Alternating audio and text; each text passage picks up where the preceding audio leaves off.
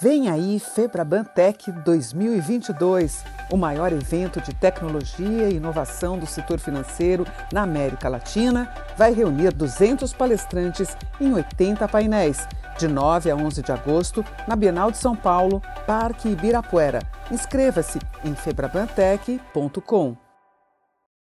A gente sabe que inovação, ela, ela nem sempre dá certo, e, e esse é o pressuposto, né?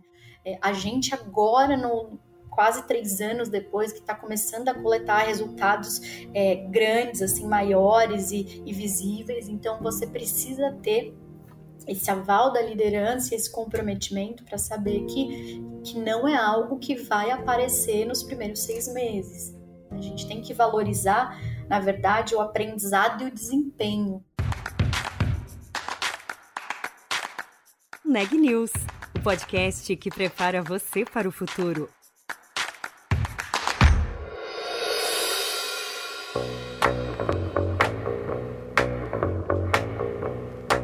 Será que faz sentido investir em inovação em tempos de crise?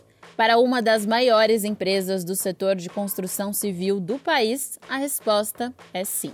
Com um programa de inovação que integra diferentes áreas e é aberto a todos os colaboradores, a Cirela lança neste ano uma trilha de inovação com foco em soluções ESG.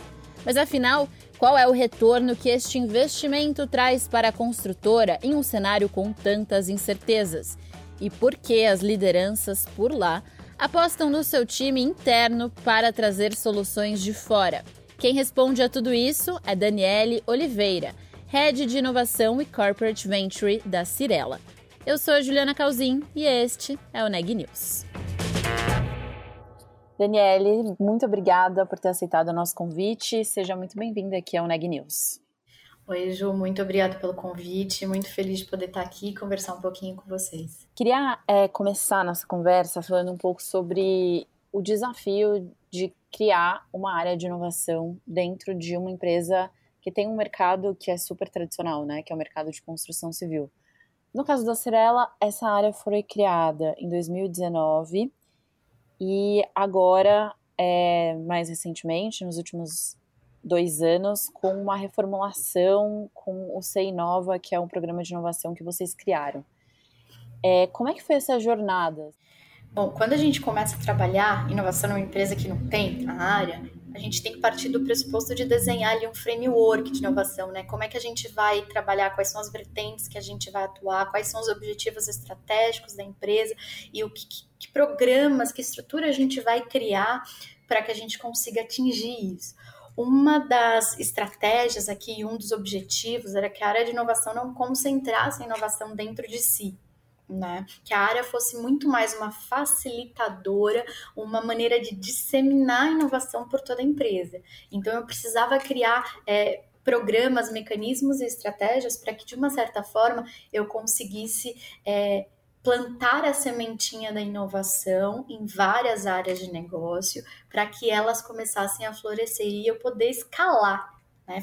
fazer mais projetos, ter mais braços para trabalhar com inovação na empresa. E aí, com este desafio em mãos, a gente optou por trabalhar bastante com inovação aberta, né, que é essa conexão muito forte com as startups, e a gente partiu do pressuposto que a gente precisava dar subsídios para os colaboradores para que eles conseguissem juntos conosco gerar projetos de inovação. E aí surgiu a ideia do Sem Nova, e ele nada mais é que um programa que une cultura de inovação, capacitação dos colaboradores nas metodologias de inovação e uma criação de um projeto, uma prova de conceito com uma startup do mercado. A gente abre para toda a empresa o programa no começo do ano, a gente faz uma seleção junto com o time de RH, que é bem intensa, e aí a gente separa apenas 20 colaboradores por edição para fazer parte desse squad elite aqui que a gente está criando. O programa ele tem duas fases. A primeira que é a capacitação, capacitação barra construção, né, o desenho do que será o projeto. E aí, quando a gente chega na metade, a gente apresenta esses projetos para o comitê do Sem Nova, que é, enfim, a gente tem vários diretores participando desse comitê, onde a gente vai avaliar se esses projetos podem ir para frente ou não, eles estão maduros e são relevantes para ir para frente ou não.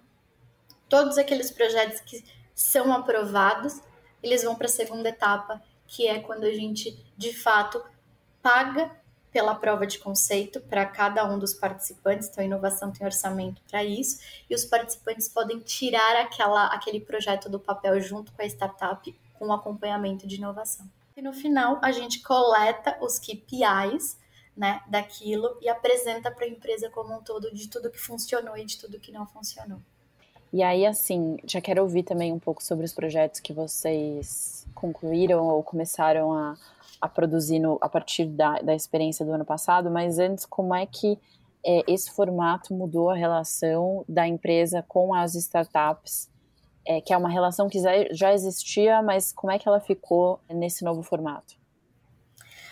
Olha, para esse novo formato, a gente teve o desafio de criar uma esteira estruturada que funcionasse, porque quando ele estava só na mão de inovação, o, o, a maneira da gente lidar e conversar com a startup, fazer a negociação da POC, é cadastrar ela como um, um possível fornecedor, fazer o contrato desse projeto piloto, fazer o pagamento, tudo isso era feito com inovação, então era e era menor, né? Eram menos startups acontecendo, a gente tinha um controle maior. Para trazer as pessoas das áreas que nunca tiveram esse contato e às vezes nunca passaram por esse processo, tem pessoas, por exemplo, que nunca precisou negociar nada com, com nenhum fornecedor, enfim, a gente teve que criar uma esteirinha bem robusta aqui. Então eu tive um apoio muito grande do nosso time jurídico, do nosso time de suprimentos, do nosso time de LGPD que faz as análises para gente. Então toda essa esteira foi criada para dar um suporte para esse programa, para que os próprios colaboradores conseguissem passar por esses steps de uma forma organizada.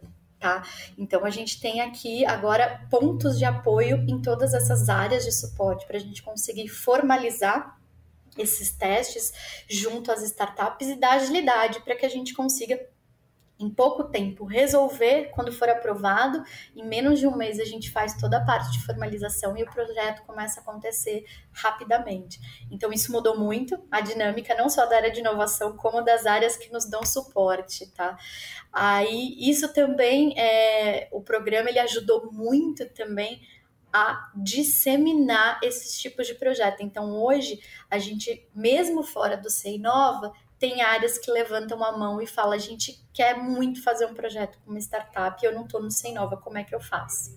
Então, quero olhar um pouco para os casos, né? Você falou que vocês estão procurando questões ali que sejam reais, que sejam relevantes para a empresa, né? E, e, boas ideias que tenham consistência. Então, no ano passado, o que, que surgiu disso, dentre essas boas ideias que conseguiram é, ganhar pernas, digamos assim, e que vocês estão integrando na empresa agora? Bom, a gente teve um caso muito, é, muito interessante com uma startup que chama Cube Energia. A Cube é, ela é uma startup que usa sensores para fazer medição de água e luz dentro de empresas, obras, enfim, é, espaços comerciais. Quem trouxe isso para a gente foi um dos nossos coordenadores de, de PDV, a gente chama de PDV os nossos estandes. E a dor dele era essa: como é que a gente reduz o consumo, como a gente monitora o consumo de água e luz dos estandes para a gente conseguir reduzir esse custo e até como a gente começa medindo isso, será que a gente consegue prever o consumo dos próximos? Então, essa foi uma das dores que eles trouxeram. A gente conseguiu conectar com a Cube. Eles desenvolveram um projeto que foi, assim, muito, muito interessante, com excelentes resultados. A gente finalizou a POC com sucesso, conseguindo, dentro da POC, mostrar uma redução de 30% tá, do consumo e agora a gente está espalhando esta solução para todos os nossos PDVs, para todos os nossos stands de venda aqui de São Paulo e já estamos com, em conversas com os nossos é, representantes dos times do Rio de Janeiro e de Porto Alegre. Então, esse é um case de extremo sucesso que a gente não só está conseguindo implementar full, né, fazer o rollout aqui em São Paulo, mas também conseguindo já levar para as regionais. E, e, aí você traz um caso que antecipa uma pergunta que eu ia te fazer, que é sobre é, ESG, né? Então, o quanto que a área de inovação também tem ajudado a empresa a acelerar é, metas ou compromissos, por exemplo, ambientais. Quando a gente pensa que o setor de construção civil tem também uma enorme é, oportunidade de, inclusive, fazer com que no dia a dia as pessoas possam ter vidas que sejam mais sustentáveis, enfim. É, a forma como a gente mora é também a forma como a gente pode tornar ali a nossa participação nesse processo um pouco mais sustentável. Como que a área de inovação tem ajudado a empresa nisso? Olha, a gente tem participado ativamente da estruturação aqui e de todas as conversas SG, desde a criação é, da, da, diretoria específica para este tema, até a, a elaboração dos relatórios, como a gente já tem feito já faz um tempo. E desde este ano, né, agora desde o começo desse ano, a gente colocou como um dos pilares de planejamento estratégico da área de inovação esse apoio a projetos ESG. A gente já viu que muitas, vários colaboradores traziam é, temáticas focadas né, em, no tema ESG e a gente já estava com projetos aqui acontecendo, mas não estava dentro de um guarda-chuva específico. Fora esse que eu falei para vocês de da, com a startup, a gente tem um projeto aqui que foi também criado no ano passado com o time de meio ambiente, que foi um, um data lake junto com o nosso time de dados de uma estrutura de BI e Data Analytics para levantamento de todos os dados que os times das obras e dos PDVs consomem para a equipe ter esse gerenciamento muito mais na mão. Então a gente conseguiu criar uma plataforma extremamente robusta que mudou bastante a forma como a área tem gerido e coletado as informações e tirado os insights para conseguir pensar em soluções. Então, depois desse projeto, depois de vários, várias provas de conceito com as startups com essa temática, a gente optou por este ano lançar Estou falando isso em primeira mão, tá? Vai ser lançado agora daqui a dois meses um programa novo, pouquinho baseado no que é o Sem Nova, mas que a gente está chamando de Maratona SG. A gente vai lançar aqui na empresa agora em outubro e essa maratona vai ser parecida. A gente vai fazer essa inscrição dos colaboradores, a gente vai passar por um período pequeno, menor de capacitação e vamos pensar em cinco projetos para solucionar cinco dores no da nossa matriz aqui SG. Então, esse ano teremos um programa dedicado para essa temática, junto com os colaboradores, aproveitando um pouquinho dos aprendizados e do sucesso que a gente teve com o Sem Nova. Legal. E quais dores são essas? Quais são os, os cinco, é, cinco propostas, cinco áreas que vocês estão mirando com esse novo projeto?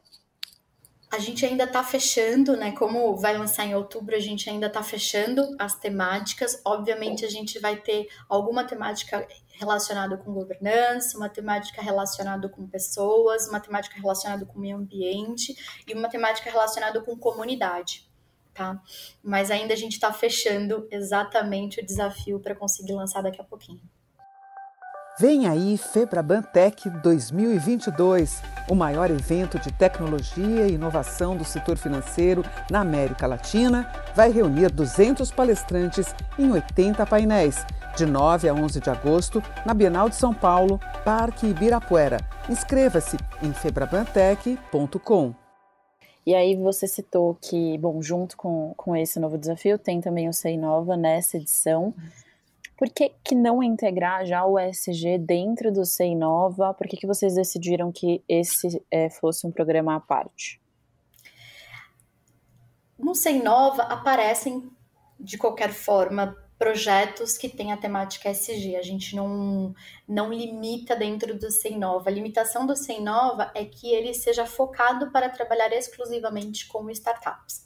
Tá? Então, dentro da turma desse ano, por exemplo, a gente tem uma das colaboradoras que é do Instituto Cirela e ela vai trabalhar agora um projeto bem específico com comunidades. Então, ela está encontrando uma startup para trabalhar a educação financeira com os nossos clientes. Então, acaba assim misturando esse tema dentro do Sem Nova. A diferença entre os dois é que o Seinova ele não é exclusivo para o SG, ele pode ter temáticas SG, mas ele não é exclusivo. E o programa da Maratona SG, ele é exclusivo para as temáticas e desafios SG, e ele não é focado apenas em startups. Então, dentro da Maratona eu posso trabalhar desde desenvolvimento junto com o time de TI, Tá, de algum produto digital. Eu posso trabalhar é, propostas de projeto com Data Analytics e Power BI, e, enfim, eu consigo fazer outros tipos de projetos, não apenas só com startups. Então, essa é a diferença, tá bom, entre os dois programas. Legal. E aí, assim, a gente está falando dessas novidades que, que vocês estão apresentando em um momento em que o ecossistema de inovação está passando por algumas tempestades, né, digamos assim. O cenário macroeconômico mudou, a gente tem uma subida de juros no mundo, a gente tem é, talvez um, um, uma abundância menor aí de capital de risco para as startups, mas por outro lado, empresas, e aí vocês incluídos, estão é, procurando mais parcerias, né? Tem algumas pesquisas mostrando isso, que inclusive é, empresas de capital aberto aqui no Brasil estão é, investindo mais em corporate venture capital, por exemplo. Como é que você vê assim é, esses programas tendo em vista esse cenário que a gente tem vivido é, no ecossistema? Bom, é um momento de fato é, de cuidado, tá? Eu acho que antes as empresas começaram a entrar em CVC começaram a sentir esse mercado no momento de alta, né, onde a, a, tinha muita oferta, tinha muito dinheiro no mercado, as startups elas estavam com um valuation bastante inflado e a dificuldade é que o CVC acabava concorrendo com os VCs, que são só os fundos. Né? Então, às vezes para o CVC é um pouco mais difícil acessar as startups, porque no momento anterior os fundos eles tinham mais dinheiro e mais possibilidade de chegar nesses, nessas startups e acabar fechando os deals. O que eu tenho visto e até conversando assim, o dinheiro ele está, ele existe ainda, ele está no mercado. Obviamente os VCs agora estão com um pouco mais de cautela do que eles vão investir ou não, mas acabou que aparece aqui um território um pouquinho mais favorável para quem está trabalhando com CVC. A gente está no momento que talvez a gente possa comprar é, pedaços, né, entrar como sócios, investir em startups com os valuations um pouco mais abaixo, tá? Agora nesse momento mais difícil e a concorrência está um pouco menor. Então eu já já conversei com várias pessoas do mercado e de fato para venture capital, corporate venture capital, a gente está num momento interessante. Óbvio que com cautela, a gente tem que, que olhar com muita calma, porque de fato é, o, o ecossistema está passando por uma turbulência. Mas eu vejo que pode ser um momento interessante para você achar boas oportunidades de negócio e poder fazer boas parcerias. Interessante isso, né? É uma oportunidade também para as empresas, talvez encontrarem oportunidades no mercado mais acessíveis, né? Como você falou. Sim. Agora, é, e como que você, bom, você falou, né, que, que nesse cenário anterior as empresas talvez estivessem tendo mais dificuldade para acessar as startups. Agora isso, é, esse caminho talvez, enfim, esteja um pouco mais é, acessível. Enfim, vocês têm mais possibilidade, né, dentro desse desse cenário que a gente está falando de uma tempestade mas a gente tem outra crise também acontecendo, que é uma crise econômica, enfim, uhum. é, de custos, de demanda no mundo, isso afeta muito o setor de construção civil. É, dá para aliar a inovação e novas tecnologias e novas tecnologias verdes nesse contexto também que as empresas estão tendo que olhar para custos, para a crise econômica, para a incerteza? Como é que vocês fazem isso? Nesse momento, eu acho que inovação pode ajudar muito para olhar para projetos que gerem eficiência operacional. Tá? Então, é olhar muito para tudo que pode ser automatizado, para olhar os gargalos da operação, onde talvez tenha custos extras que a gente pode reduzir com alguma tecnologia. Então, eu acho que nesses momentos de incerteza, mais do que apostar em coisas muito grandiosas, a gente pode olhar mais para o dia a dia, mais para o que a gente chama horizonte 1 de inovação, que é para o core, identificar como é que a gente pode ajudar aumentar a eficiência operacional e reduzir os custos. Tá? E, e assim, olhando para a construção civil, a gente sabe que tem, tem muita oportunidade, tá?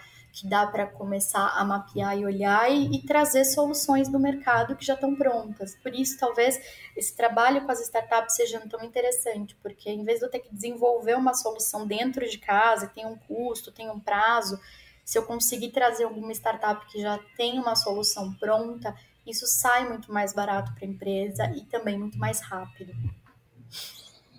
E Dani, nesse programa do ESG que vocês vão lançar, o que, que existe de diferente na estrutura de inovação, né? Então, no Sei Inova, é, tem ali uma procura por startups, é, o ESG vai funcionar dessa mesma forma, né, de conexão dos colaboradores com startups? Como é que vai ser essa dinâmica?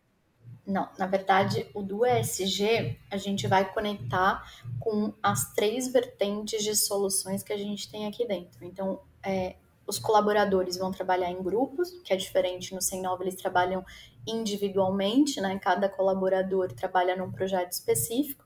Aqui a gente vai vamos formar grupos de pessoas e eles podem desenvolver soluções com uma startup ou com o nosso time de desenvolvimento de produtos digitais ou com o nosso time de desenvolvimento de data analytics. Então, aqui o leque para trazer soluções será maior. Eu vou estar tá falando de inovação aberta e inovação fechada. É, você trabalha com inovação já há algum tempo, né? E já passou por outros setores além da construção civil. O que, que você vê de fundamental assim para as grandes empresas que querem ou estão trabalhando com inovação hoje, independentemente do setor que elas atuam? Acho que o que é primordial é ter o engajamento da liderança, tá? Precisa ter o aval da liderança, o engajamento e precisa ter. Quando eu falo aval, não é nem só é, apoiar, estar presente nos eventos e comunicar para os colaboradores, mas é preciso dar estrutura para que as coisas aconteçam. É preciso você ter um mínimo de orçamento para conseguir tirar algumas coisas do papel, porque é muito difícil hoje quando você vai trabalhar com inovação e você não consegue é, custear um teste, conversar com uma startup, fazer. E isso eu falo assim, são, são orçamentos baixos, tá? Porque inovação não precisa de muito dinheiro. A gente aqui tem que testar rápido e barato as coisas. Mas você precisa ter essa disponibilidade, esse, esse, esses recursos para que você consiga evoluir. E também é muito importante para as empresas saberem o que, que elas querem com inovação sabe? Quais são os objetivos, o porquê que inovação é importante para mim. Eu quero trabalhar é, Horizonte 1, que é o core, eu quero melhorar o core, eu quero evoluir é, com eficiência operacional, com a experiência do cliente ou não. Eu quero olhar novos negócios, eu quero criar novas soluções, eu quero entrar em novos mercados que eu não estou hoje. É muito importante saber o que, que faz sentido para a empresa quando ela trabalha com inovação e ter essa clareza, porque os programas e todas as ações que serão feitas, elas, elas precisam estar conectadas com esses objetivos. Tá? E, e precisa ter pessoas dedicadas às vezes você vê nas grandes empresas pessoas que dividem as funções entre inovação e outras coisas, e é bem complicado de fazer isso. Tá? Você precisa de pessoas dedicadas porque é um, é um esforço muito grande, principalmente no começo, para você começar a mexer com todo mundo e fazer a roda girar. Depois que ela está girando, ela é um pouco mais fácil de fazer a manutenção, mas enquanto ela não começa, e se você não tiver pessoas dedicadas e que tenham um pouquinho de expertise no tema, vai ter muito mais dificuldade para fazer a roda girar, e aí muitas vezes a empresa não tem é, paciência para esperar os resultados. Inovação não é algo que aparece resultado rápido, tá? É um trabalho é, bem de formiguinha, não é no primeiro, nos primeiros seis meses, não é no primeiro ano. É, a gente agora, no, quase três anos depois, que está começando a coletar resultados é, grandes, assim, maiores e, e visíveis. Então, você precisa ter esse aval da liderança, esse comprometimento para saber que, que não é algo que vai aparecer nos primeiros seis meses. E na Cirela, qual é essa visão? Aonde vocês querem chegar e, e o que, que vocês têm como foco na área de inovação? O foco da área de inovação aqui da Cirela é, de fato, evoluir o core da empresa, tá? Mesclando um pouco é, tecnologia, dados e visão de futuro dentro do core para melhorar o core, para conseguir fazer com que a empresa dure mais 60 anos, mais 100 anos, mas também é agregar novos negócios que maximizem a captura e a entrega de valor dentro do ecossistema que a gente atua. Então a gente tem aqui duas perninhas. Eu estou olhando para dentro muito forte e tentando evoluir aqui dentro junto com todos os colaboradores, mas também a gente está olhando para fora para novos negócios que não necessariamente é comprar terrenos, incorporar, construir, vender, mas que esteja ao entorno desse ecossistema que possa gerar valor para o nosso cliente. Legal. E aí a outra ponta que eu queria te perguntar é em relação aos funcionários, aos colaboradores da Cirela, por que que, o que, que tem engajado eles a participar disso, porque pode ser também, enfim, desafiador, né? Você lidar com coisas ou temas que não necessariamente você está lidando sempre no dia a dia, você tem que sair um pouco ali da sua zona, às vezes. É, o que, que, tem motivado esses colaboradores e o que eles ganham também, né, com esses programas de inovação? Eu acho que, assim, uma das coisas que eu sempre falo aqui na empresa é que inovação, a área de inovação, ela é a área viabilizadora, facilitadora do processo, mas os os astros disso tudo, os principais, as pessoas-chave, são as pessoas que estão na ponta nas áreas de negócio. Então, eu nunca sou quem está à frente disso, eu sempre sou quem está é, no backstage. Quem brilha aqui são os colaboradores que estão fazendo projetos com a gente. Então, são eles que a gente divulga o tempo todo, são eles que vão para a liderança apresentar os projetos, são eles que é, participam dos eventos, são eles que estão aqui sendo prestigiados, tanto pelos bons resultados, quanto pelos resultados que não dão tão certo porque também tem isso, né? A gente tem que valorizar, na verdade, o aprendizado e o desempenho, não só apenas o resultado do projeto, porque a gente sabe que inovação ela ela nem sempre dá certo. E, e, esse é o pressuposto, né? Então, a gente tem feito esse trabalho aqui muito forte de colocar em evidência as pessoas que estão é, tomando a decisão de participar dessa jornada junto com a gente. E para auxiliar elas, a gente tenta tirar todos os empecilhos e os bloqueadores que vão aparecendo no processo. E uma das coisas que a gente sempre deixa claro aqui é que, apesar dela estar fazendo um projeto para a empresa, o crescimento pessoal e profissional que você vai ter em passar por essa jornada é seu. E ninguém te tira. Né? Você conseguir entrar num lugar e começar a fazer algo que você nunca fez te dá um crescimento profissional, te dá uma expertise, te dá uma maturidade que você não teria de outra forma. E isso é da pessoa, né? Isso é do líder do projeto. Ninguém tira, se ela sair da Cirela, ela leva isso com ela. Legal, super obrigada pela conversa. Até uma próxima oportunidade. Muito obrigada pelo convite, fico muito feliz de ter participado.